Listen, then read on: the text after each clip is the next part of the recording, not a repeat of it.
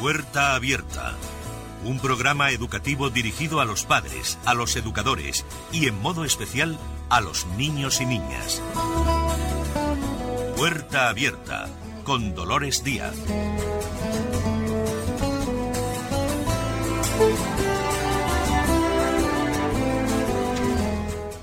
Muy buenas tardes a todas y a todos.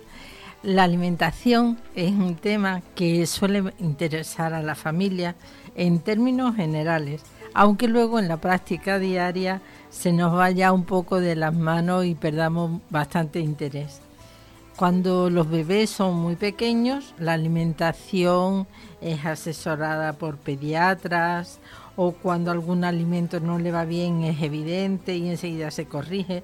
Las familias entonces se preocupan de, que se corrija eso que, ha, tomado que no le viene bien, pero mm, inmediatamente después se le pone ya como una dieta mm, más particulares para el crecimiento de, de los bebés y de los niños pequeños para que aprendan a comer distintos tipos de alimentos.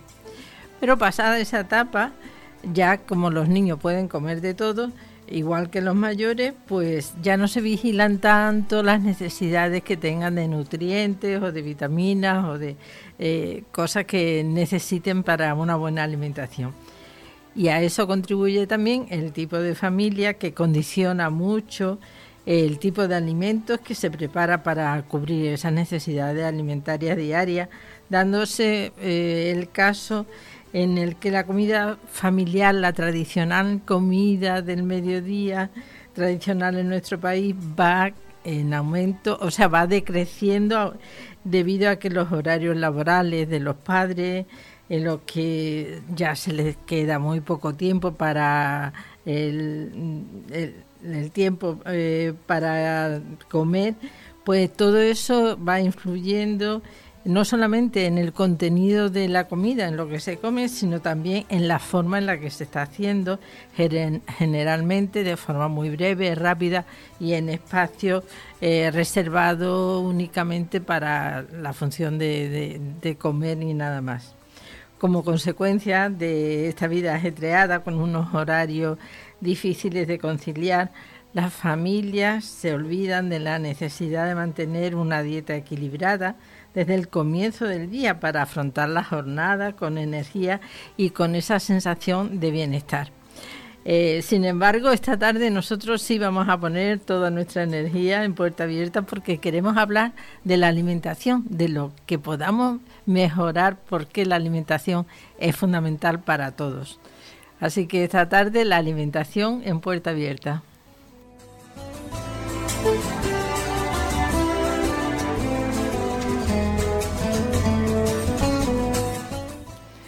con nosotros para enseñarnos mm, y para que orientar digamos nuestra nuestra práctica habitual en cuanto a la alimentación está Carlos Domínguez. Carlos Domínguez es biólogo y tiene máster en alimentación. Sí, buenas tardes, bienvenido Carlos, ¿cómo estás? Hola, muy buenas tardes, Dolores, muy bien, muchas gracias. Pues mm, ¿Cómo sale de, biología el interés por la alimentación, Carlos?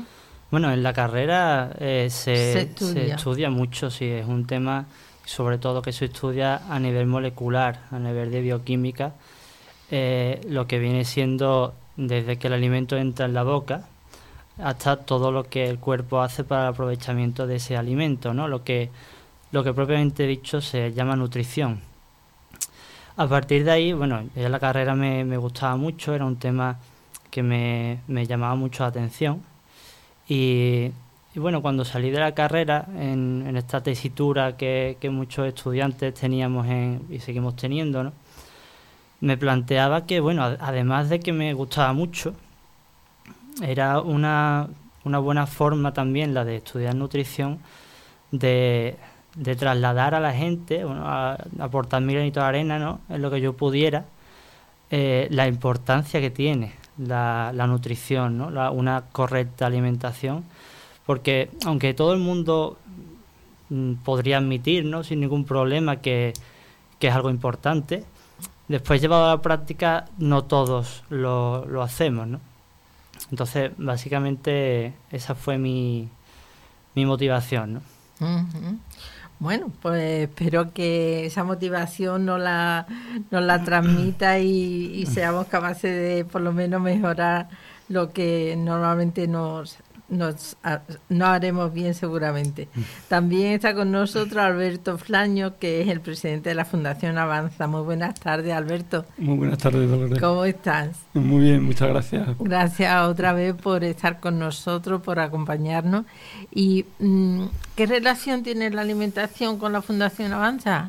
Bueno, eh, en el curso este que venimos hablando de educar para vivir más inteligentemente, nos parecía un tema muy importante, porque parece que cuando hablamos de la inteligencia eh, solo tenemos que estar hablando de CI, como hemos hablado hasta ahora, o, de capacidades en ciertos ámbitos, pero creemos que a veces se nos olvida lo importante que es la alimentación para rendir bien, eh, para rendir bien, para nuestra salud, como decía Carlos, y además creo que eh, es un tema que a los niños les preocupa, ¿no? Y que nosotros en el curso pues queríamos abordar no ya temas eh, relacionados específicamente con la inteligencia como otras veces, sino también cosas, eh, asuntos que sabemos que a los niños les preocupan y que deberíamos saber un poquito más de ellos para orientarlos sobre, sobre esa necesidad que ellos tienen también de aprender sobre este tema. con lo fundamental que nos parece, como decía Carlos, ¿no? todo el tema de, la alimentación para la salud y, el desarrollo de las personas. Sí, es que yo, claro, comparto con vosotros dos lo importante que a priori todo el mundo pensamos que es la alimentación. Lo, la, el matiz está en una alimentación buena. porque alimentarnos nos alimentamos, ¿no? Exactamente. Lo ha dicho muy bien. Eh, hoy en día, en la sociedad en la que vivimos, nadie tiene problemas para adquirir todo tipo de alimentos, prácticamente. Con lo cual, eh, el problema eh, el problema del que estamos tratando no es si nos alimentamos o no. Damos por hecho que todos podemos alimentarnos, ¿vale? Prácticamente todos. Precisamente ahí es donde radica el problema gracias a que tenemos acceso a prácticamente cualquier tipo de alimento, podemos elegirlo. Al poder elegirlo podemos hacer malas elecciones. Tenemos un amplio abanico de alimentos de toda clase, de bebidas, bebidas azucaradas, bollería, embutidos, todo tipo de alimentos que, mm, si bien no es necesario erradicar completamente la dieta, sí que conviene mm, por lo menos mm, no abusar de ellos. Entonces, al tener tanto acceso a todo tipo de alimentación, podemos pecar de mm, pasarnos en algunas cosas que no son buenas o no llegar en otras que son fundamentales y que a lo mejor no nos gustan tanto. También la industria alimentaria cumple un papel muy importante en este aspecto y posiblemente no lo hace todo lo bien que debería para poner a nuestra disposición los alimentos que son, que son más beneficiosos para nosotros. Por esa razón, eh, yo creo que la nutrición es algo hoy en día fundamental. Tiene que haber alguien que, sepa divulgar entre la gente, la gente que no tiene por qué conocer, eh, al, menos en, en, el fondo, mm, esta cuestión, una divulgación y una, eso, mm, trasladar a la gente la forma correcta de alimentarse porque podemos entender mm, mm, que ahora tenemos un abanico muy amplio, se ofrece eh, una variedad enorme de, productos que también pueden ser naturales o también mm, elaborados, pero era mejor antes, piensa, no sé, pensáis que era mejor antes que que se comía prácticamente siempre lo mismo porque no, se, no había esa posibilidad. ¿Tú has comido antes cuando pequeño mm, tan variado como ahora o no?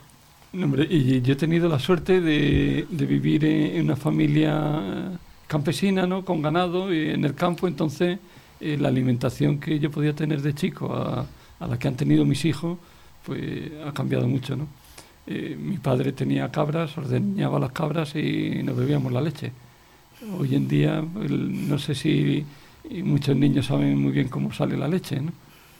Eh, entonces, eso en cuanto a, vivir en una ganadería, a vivir en el campo, pues creo que es una alimentación en principio más sana, ¿no?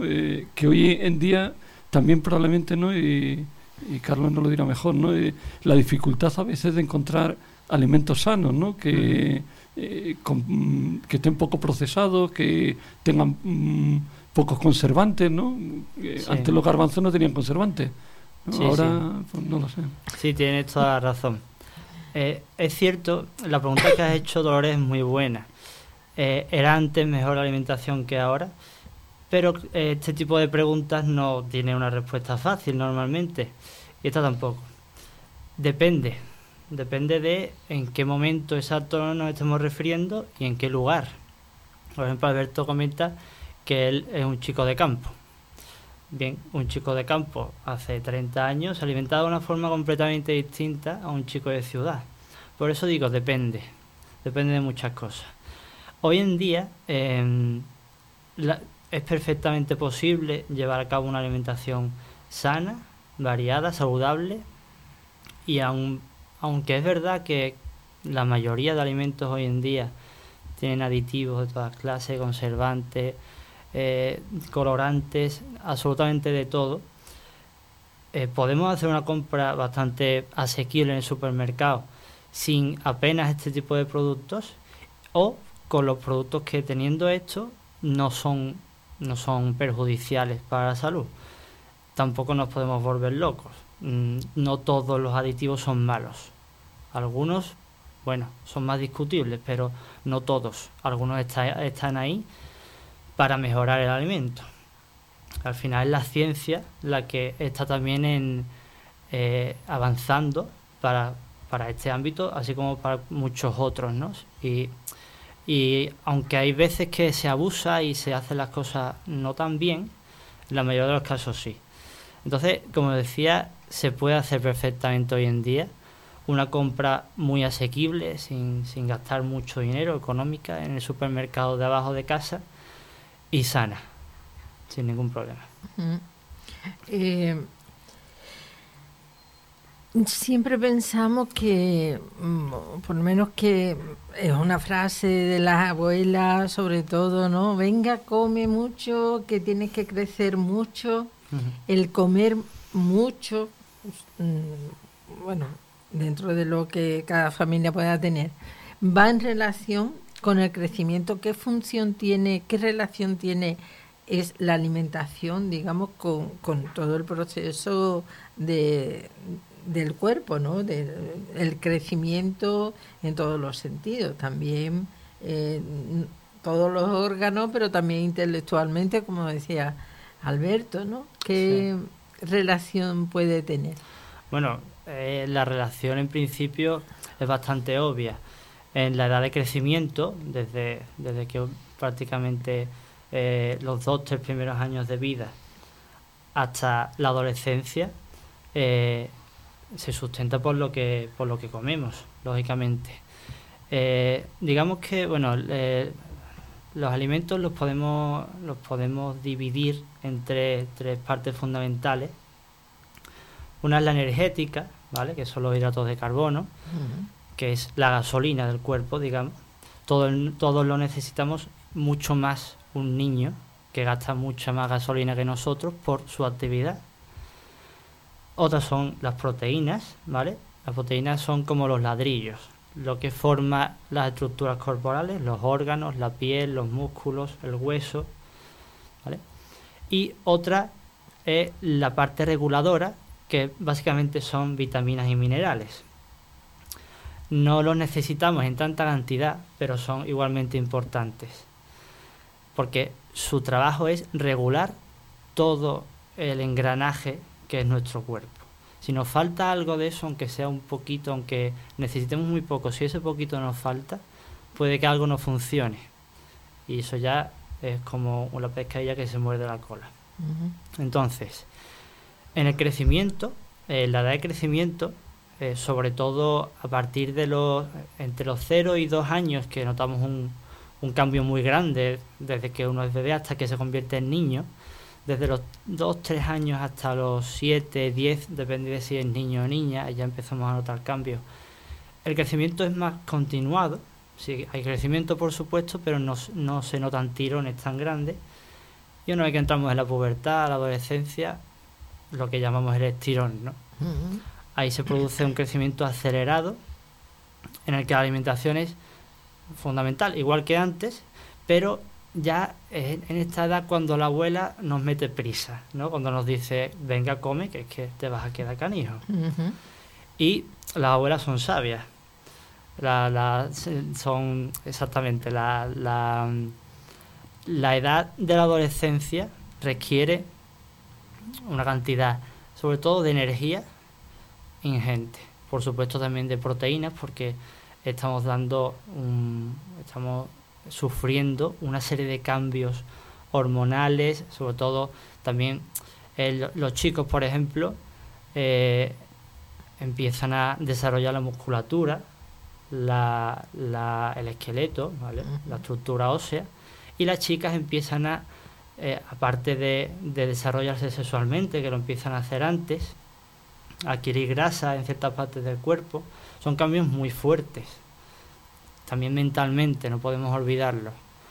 Mentalmente ella eh, empieza los chicos y chicas a tener eh, muchos cambios, a salir con los amigos, a tener opiniones propias, a ser independientes. La alimentación en todo eso es súper importante. Si se descuida o se, se tienen malos hábitos, puede ser que sobre todo si se tienen en, la primera etapa de la niñez más, más que la adolescencia, puede ser que, que, lleguemos a unas carencias que al final repercutan, si no inmediatamente, en la, en la fase adulta, en enfermedades como osteoporosis, obesidad, enfermedades que hoy en día en la, la, en la sociedad están muy presentes, ¿no? en la, sobre todo en la etapa adulta. Por lo cual no se puede descuidar en ningún momento. La, la alimentación en, esta, en, estas primeras etapas, sobre todo la niñez y la adolescencia ya desde otro punto de vista un poco más mm, psicológico, si queremos, con, los, con los jóvenes. En algún aspecto pienso mm, que muchos niños y niñas eh, en etapa escolar y eso eh, se quedan a comer en los comedores escolares generalmente mm, creo que estudian ¿no? Eh, la cantidad mm, pues de, mm, de alimentos de origen vegetal o animal o eh, lo que tienen que comer me parece a mí que lo dan ya digamos las empresas por estudiado para que esos niños tengan digamos, estén cubiertos todas esas necesidades. De alguna manera, los comedores escolares a lo mejor eh, es un beneficio para, para estos niños porque a lo mejor allí comen cosas que en su familia no comen. Mejor, ¿no? Sería mm. bueno también analizarlo. Sin duda. Eh, has dado un punto muy bueno y es muy curioso porque es verdad, los comedores de los colegios Mm, es un tema que a mí me ha interesado mucho y me he informado. Eh, conozco varios comedores y están todos muy bien. Las dietas, las dietas que tienen a los chicos son, son magníficas. Pero hay un problema. Eh, el colegio ofrece en ciertas edades, no en todas, una comida un, un día a la semana, cinco, o sea, perdón, cinco días a la semana mm. y ya está el resto de comidas de, de toda la infancia del niño, de los fines de semana y del resto del día se hace en casa. ¿Qué pasa? Por supuesto, lo que se hace en el colegio ayuda, pero si el niño no tiene una buena base de casa, cuesta, cuesta más trabajo. La dieta que le van a presentar al niño en el comedor va a ser la misma para todos los niños, a no ser que sufran algún tipo de alergia o, de, o de intolerancia. Pero si el niño no se niega a comer, tampoco pueden hacer milagros en el colegio. Entonces, eh, es muy importante. Ni en la, casa tampoco, ¿no? Eh, exactamente, claro. si el niño no lo quiere comer en la casa, a ver. Exactamente, pero es el problema de los padres. Al final, por supuesto. O de la abuela. Todos los niños tienen su carácter, eso no se puede negar. Pero la educación alimentaria está ahí y eso hay que hacerlo desde que nacen. No se puede, no se puede olvidar. Y volviendo a lo que tú decías, tampoco, o sea, la comida en el colegio está perfecta y ya, ya digo que, que los colegios que yo conozco, los comedores de colegio que conozco, eh, lo hacen muy bien. Pero tampoco podemos soltar niños y decir, mira, mm, te soltamos ahí y en casa ya veremos lo que te damos. Hay que, hay que seguir un poco en esa línea estando en casa también, no solo en el colegio.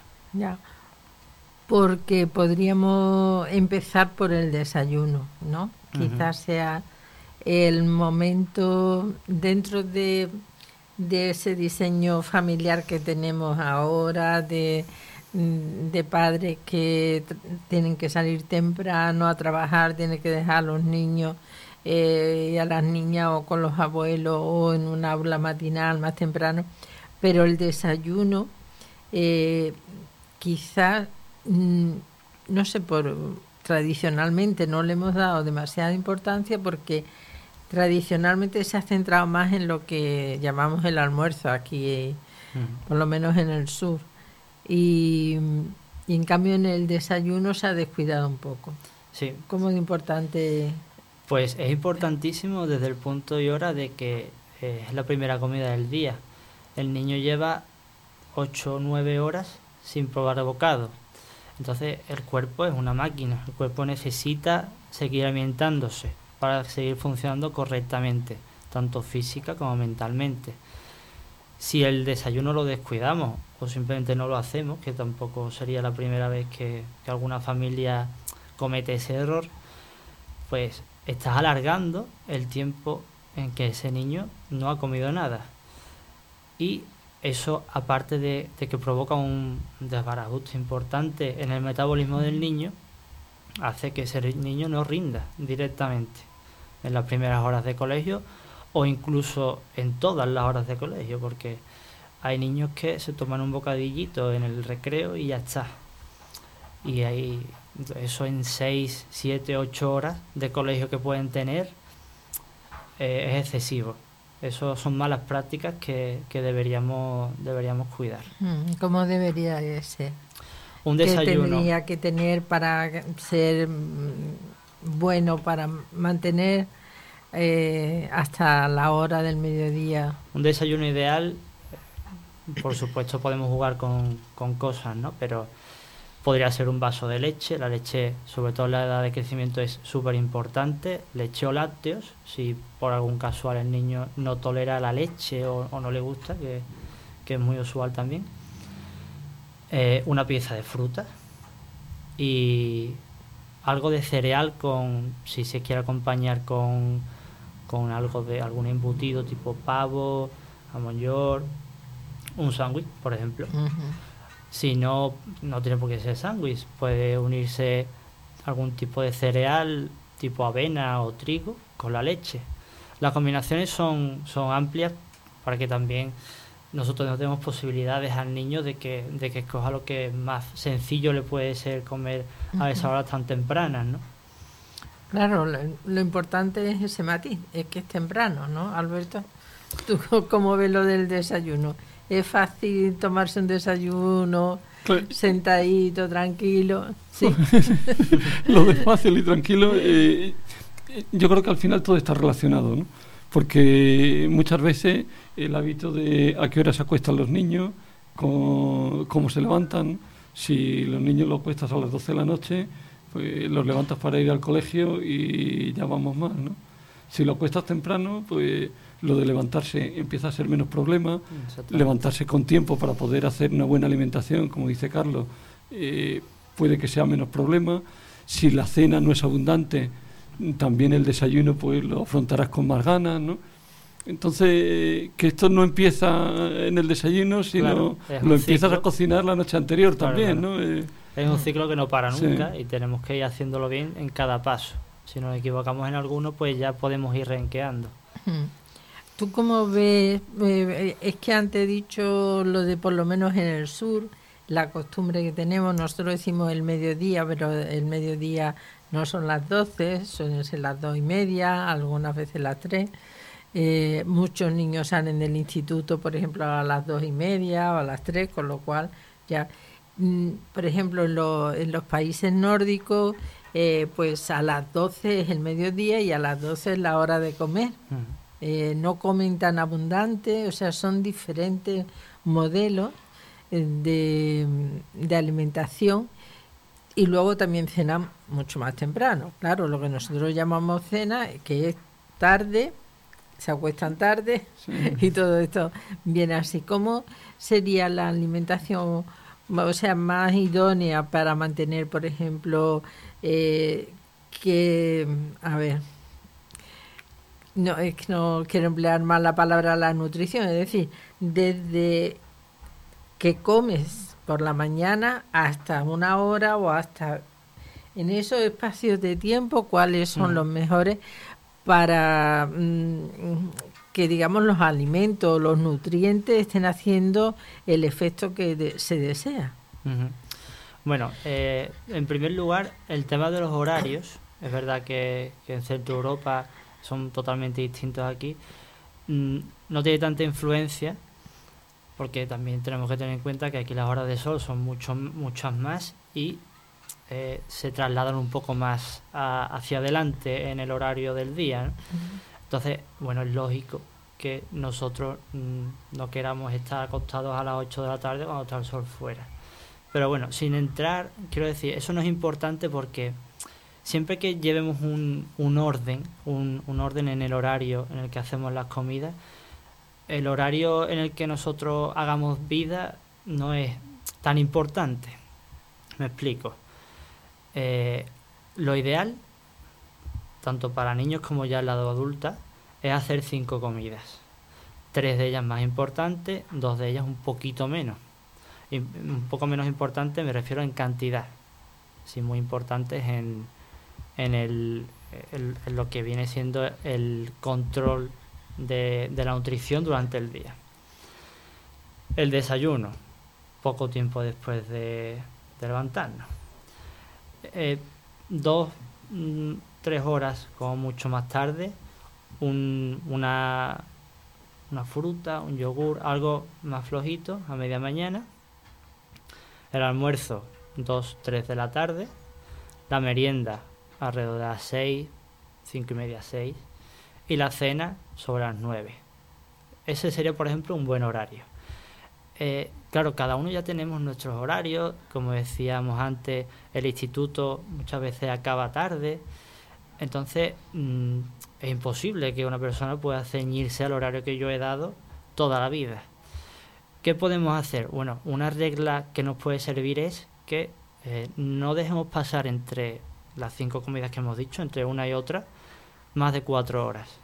Si cumplimos eso, vamos a seguir, vamos a tener un buen orden, vamos a hacer, vamos a cumplir un horario ordenado que permita a nuestro cuerpo metabolizar todo lo que hemos ingerido justo hasta el momento en que ingerimos otra vez, que empieza de nuevo el ciclo. Y así no atosigamos a nuestro metabolismo y tampoco acumulamos energía que no podamos gastar y que a la larga se puede acumular en forma de grasa. ¿Por qué no te estoy dejando tampoco tiempo para, para descansar? ¿Por qué tenemos un índice de obesidad ya infantil prácticamente? ¿Por el exceso de oferta o...? Mm, yo pienso que, por supuesto, el exceso de oferta tiene... ¿O tiene, que ver esos horarios también imposibles en los que mm, comemos lo... Es, todo un poco. Eh, por ejemplo, lo, lo, primero, en casa em, hay muchas veces carencia de educación alimentaria directamente, porque los padres no pueden, no no quieren, no les preocupa, es algo que no, no tiene importancia para ellos, quizás no son conscientes de lo que conlleva. el ritmo de vida que llevamos, sobre todo también los niños, pero sobre todo los padres, que no se pueden ocupar como deberían de, del bienestar de los niños, el ritmo de vida de los niños, que eh, salen del colegio y se van a la clase de inglés, de la clase de inglés van al fútbol, del fútbol van a música. Eso todos los días de semana. Y el sábado también se inventarán algo seguramente. No damos tiempo a los niños de, de jugar, de ir a la calle a, dar tres patadas de balón con los amigos. Eso también, eh, digamos que descuadra mucho, desordena los hábitos de vida que, tienen los niños.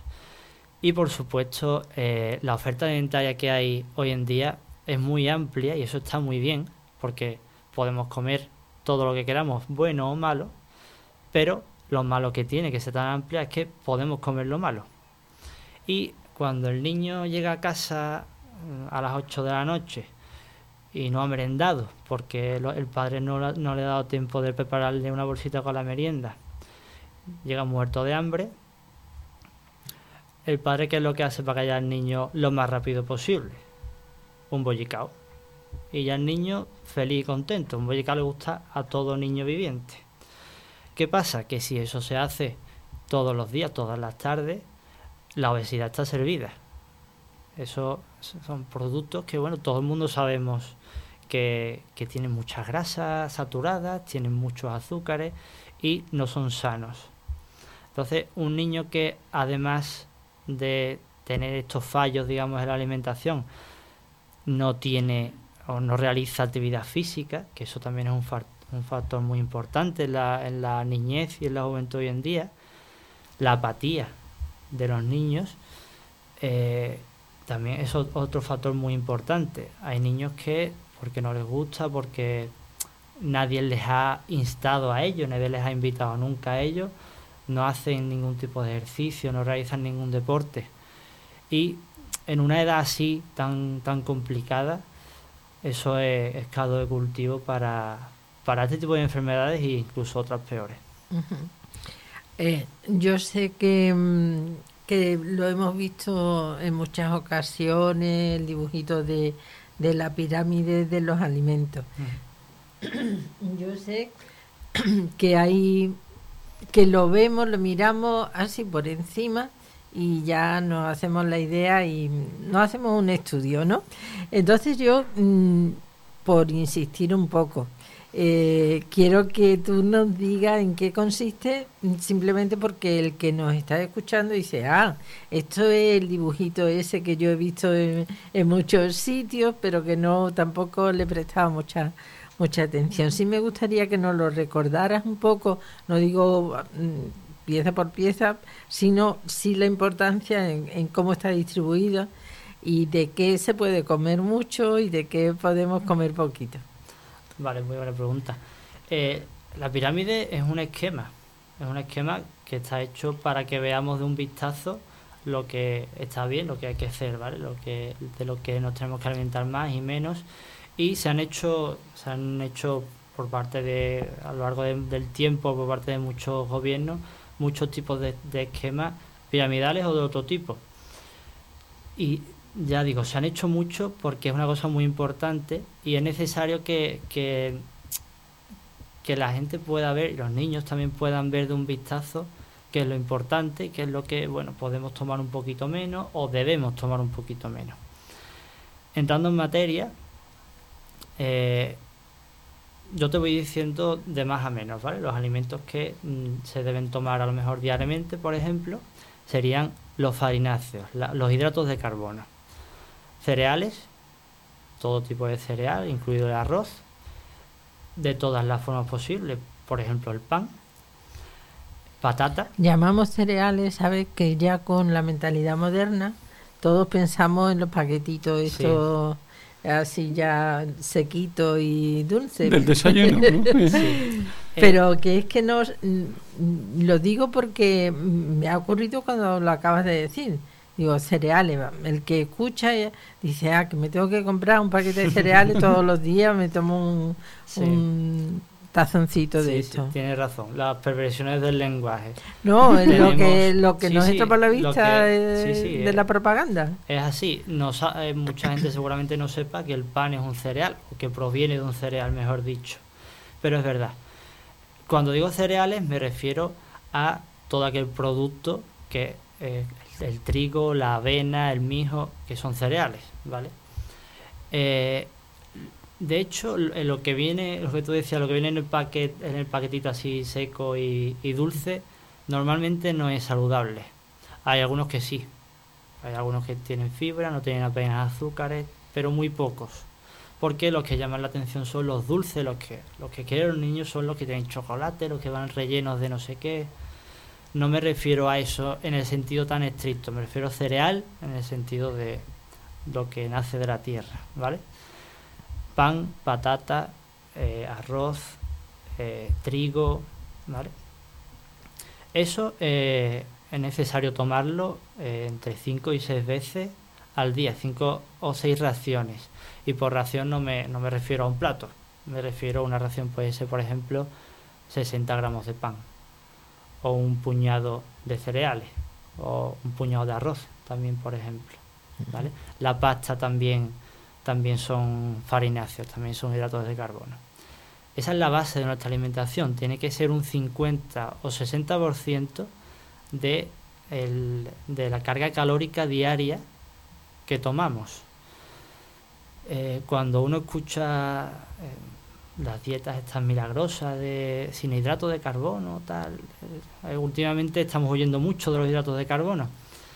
Sin embargo, fijaros cómo es la cosa tiene que ser un 50-60% para que esté bien ordenado, digamos, el, la carga de macronutrientes de, la dieta, de la dieta diaria. Sin embargo, hay gente que huye de ello. Es curioso, ¿no? Bien, eso eh, por un lado. Lácteos, sobre todo los niños. los niños es más importante incluso que los adultos. Tres lácteos al día. Un lácteo es un vaso de leche, es un yogur, es un par de porciones de queso caserío, por ejemplo. Tres al día. Sobre todo en la infancia, eh, si puede ser leche, dos vasos de leche al día, mejor. La leche, digamos que se absorbe con más, con más eficiencia en el intestino. Eh, verduras, verduras diarias. Eh, tres raciones para un niño, un niño e incluso adolescente, tres raciones al día. Por ración me refiero a, por ejemplo, 200 gramos de cualquier hortaliza, eh, en fruta, perdón, en, hoja, en vegetales de hoja verde, tipo espinaca, eh, lechuga, ese tipo de, de, verdura también muy importante, por lo menos una vez al día debería ser cruda. Una ensalada, por ejemplo. Eso en cierta edad es, complicado, ¿no? Pero bueno, habrá que intentar también jugar un poco con, la dieta, cómo se presentan los platos, de forma que sea atractivo al niño y demás, ¿vale? Eh, ¿Qué más? Eh, proteína, por supuesto. Dos raciones diarias de proteína. Eh, proteína es carne, pescado, ¿vale? También las legumbres tienen proteína. Legumbres digamos que tiene eh, entre proteína e hidrato de carbono. Entonces se podría jugar un poco con, con ellas. ¿Vale? El huevo también tiene muchas proteínas, aunque tiene grasa y tampoco se puede abusar. ¿Vale? Pero eh, básicamente eso, dos raciones de proteína, si, si, es, si es posible, mejor pescado que carne.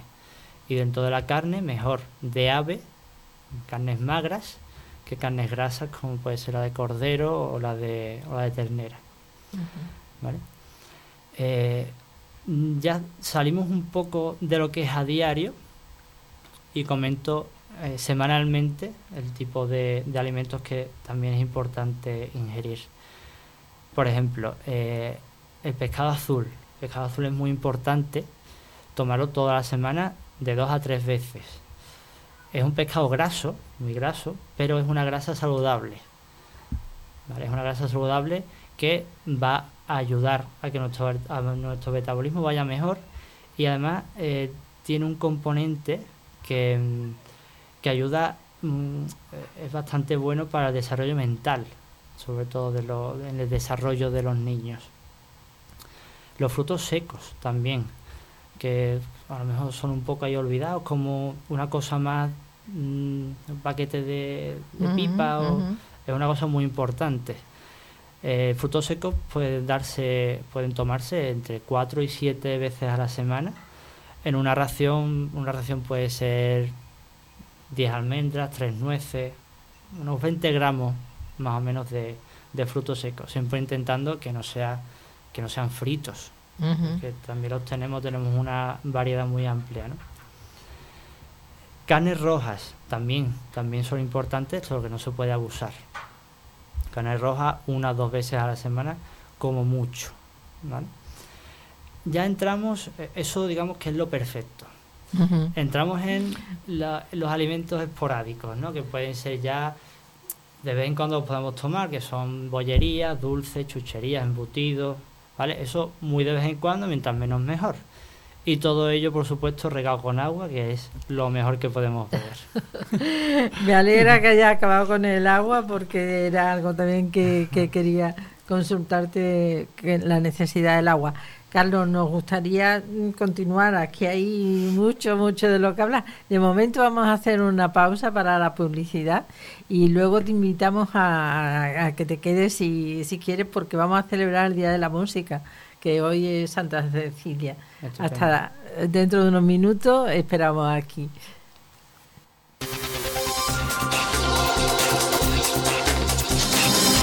Síguenos en nuestras redes sociales y mantente informado de todas las novedades de Neo FM. Estamos en arroba Radio Neo FM en Twitter e Instagram y en radioneofm.set en Facebook.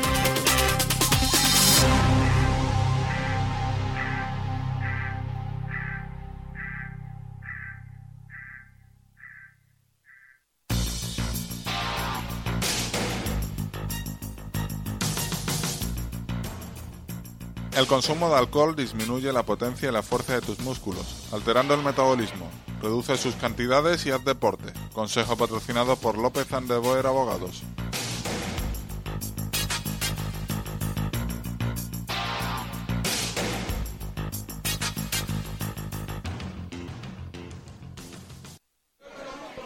¿Y yo, Pablo, la última? Claro, Carlos, la última y para casa. ¿Pero dónde? Hombre, pues en Neo Todos los martes de 5 a 6 de la tarde llega Neo FM en La Última y Casa, el único late show que se emite a la hora de la siesta. Noticias locas, consultorios, redes sociales, historia, cine, todo esto y mucho más lo podrás encontrar en nuestras redes sociales y en nuestro podcast. Ven a tomarte la última con nosotros.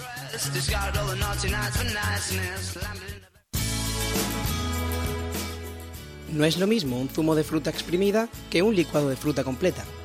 El segundo te llena de nutrientes, el primero de azúcar. Consejo patrocinado por Casinos Montecarlo.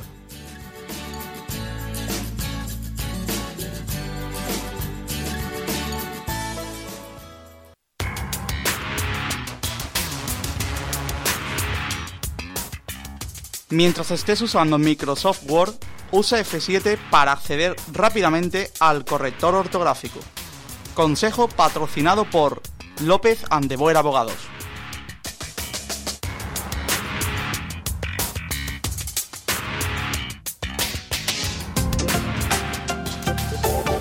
Por si acabas de sintonizarnos, esto es Neo FM 90.4.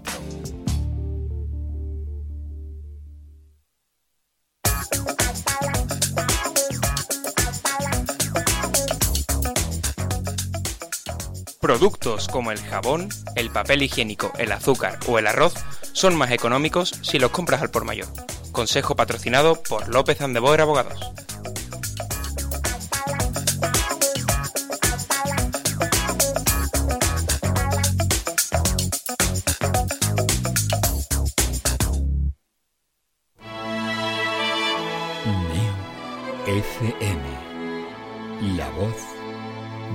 Nuestra esencia.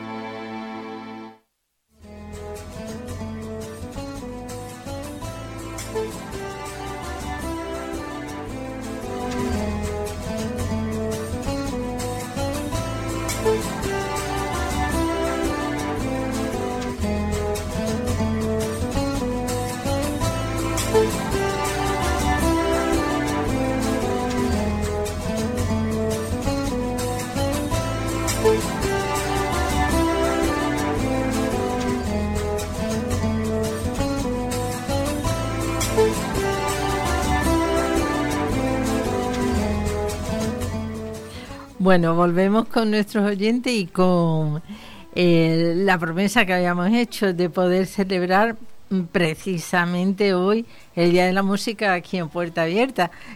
Raramente coincidimos que sea el día de nuestro programa, que coincida con Santa Cecilia, pero hemos tenido la suerte de que eh, nos han visitado alumnos y alumnas de, del conservatorio que ahora nos van a decir también dónde estudian y, qué instrumento es el que el que ellos tocan. Vamos a empezar por aquí. ¿Cómo te llamas? Pues es que no tengo vuestros nombres, no me ha dado tiempo. Bueno, pues buenas tardes. Yo soy Alejandro y toco la trompa. ¿Dónde estudias tú? Yo estudio aquí, vamos, soy extremeño, soy de Badajoz, pero estudio en, el Conservatorio Superior de Sevilla. En, el de... ¿cómo Manuel del Castillo. Manuel del Castillo, ¿no? Muy bien. Y por aquí, ¿cómo te llamas? Buenas tardes. Callejo, buenas tardes. Y estudio también en el Conservatorio Superior de Sevilla. Somos todos del conservatorio, nos hemos conocido allí, hemos formado el grupo allí. Ah, sí. ¿Cuánto tiempo? Bueno, tú tocas la... La flauta travesera. ¿Y cuánto tiempo llevas con ella? Pues desde los siete años, llevo ya 13, 13 años estudiando. Sí. Ya el grado superior, llevamos llevamos 10 años detrás para poder entrar en el grado superior. Mm, qué bien. Bueno, y por aquí, pues buenas tardes, yo soy Luz de África y también estudio en el Superior Manuel Castillo de Sevilla y yo toco el clarinete. Y también llevas los mismos años, ¿no? Porque empezáis generalmente... Desde pequeñito, desde los ocho años empezamos. Empezáis... Bueno, eh, os marca el, el, instrumento que cogéis desde el principio, luego es difícil de que cambiéis, ¿no? Sí, sí. ya os acostumbráis y lo tenéis hecho de la familia. Buenas tardes, siguiente. Eh, yo soy Manuel Acuña, soy el oboísta del, del quinteto y estoy estudiando con mis compañeros tercero de superior en el Manuel Castillo. ¿Estás contento? Sí, muy contento. Sí, ¿no? Vamos, quiero decir, es algo, cuando se empieza a tocar, muchas veces los padres te meten porque este niño, esta niña tiene buen oído, yo lo voy a poner en el conservatorio y luego, no sé, es algo luego ya personal, ¿no? Llegar hasta el curso superior, ¿no? Ya o te gusta o, o lo has dejado ya. Claro, es un esfuerzo bastante grande. Y sí. Muchas horas. El superior ya es una decisión como cualquier otra carrera. Claro. Sí, sí. Y por último, buenas tardes. Buenas. Yo, yo soy Jesús y soy el fagotista del quinteto, del ensemble de Uterpe. Sí. Y llevo estudiando, como bien han dicho mis compañeros, los mismos años que ellos. Ah, Estamos, estoy en tercero y y bueno, la verdad es que no me arrepiento de la decisión que tomé en su momento. Bueno. el instrumento que toco. Os tengo que decir que todos los instrumentos que traéis, yo personalmente me encantan. No, yo no soy una experta, pero me encantan. Así que me gustaría, bueno, traéis alguna partitura, pues no sé, que alguno me dijera la primera que vais a tocar. Pues vamos a tocar una suite, bueno, uno o dos movimientos de una suite de Julio Medaglia, que es un compositor brasileño y la obra se llama eh, Belle Époque in Sudamérica. El primer movimiento es un tango, el segundo movimiento de la obra es un vals y el tercero es un coriño que es como una danza callejera, música callejera. Y se toca, que la peculiaridad que tiene es que se toca con un requinto, que es un clarinete que es más pequeño y está en otra tonalidad diferente, es más agudo. Bueno, esperemos que los oyentes y yo misma casten ese, ese bueno, matiz. Ese hoy vamos a ver nada más que el primer movimiento. Bueno, eh, el que quiera más. Claro, si quieren, si quieren escuchar más, pues tendrán que venir el sábado. Exactamente, me gustaría que alguno de vosotros lo dijerais, porque ya el sábado que tenéis. Ah, a ver. El concierto que tenemos el sábado. Que sí, tocamos en CEU San Pablo, en Bormujo. Mm, CEU es. CEU es, para los oyentes, Mm. El, el colegio. La universidad. La universidad. Sí, San Pablo. Sí, la Universidad de San Pablo. Sí. De San Pablo. Y vamos a tocar esta pieza completa. Vale. Bueno, invitamos, invitamos, invitamos a nuestro oyente a que se animen a ir a, al CEU San Pablo de, de Bormujo, que además tienen, Alberto, que llevar eh, un alimento, es un concierto solidario. Sí, en beneficio de Caritas. Entonces la entrada que pedimos es alimentos para Caritas y bueno, van a tocar ellos, van a tocar además solistas y va a tocar una sinfonieta. Yo creo que va a estar muy bonito y vamos a ver cómo se van preparando ellos, que si no, no nos va a dar tiempo Por eso a digo, nada. Mientras está ahí ya preparándose. Está ahí el, el, sábado, como estaban diciendo, pues sí que lo podemos oír eh, la pieza entera. Bueno, escuchamos.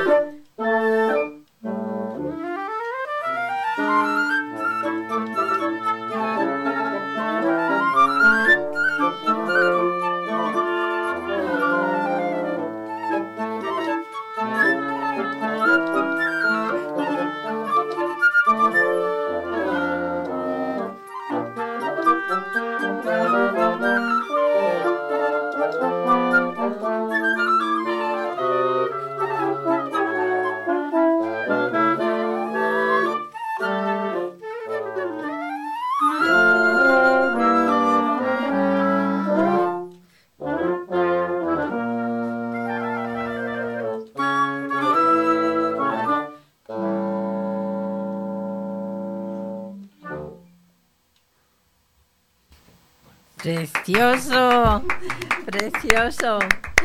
Muchas gracias. ¿Tenéis algo? ¿Un poquito más? Sí, ¿no? Es que tenemos el tiempo cortito, pero queremos aprovechar que estáis aquí.